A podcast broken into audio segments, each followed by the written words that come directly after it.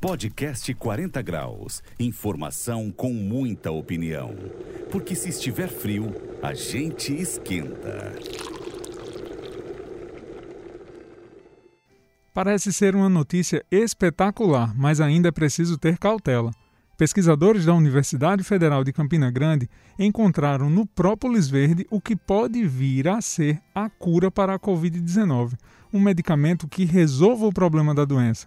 Veja bem, própolis já é conhecido por tratar diversos males, então imagina só o que a sabedoria popular seria confirmada pela ciência. Mas é preciso ter cautela porque esta descoberta não elimina o que já se sabe como medida de precaução contra a doença: o uso de máscaras, distanciamento, álcool e, principalmente, vacina. Vacina é a única forma de se proteger verdadeiramente contra a Covid-19.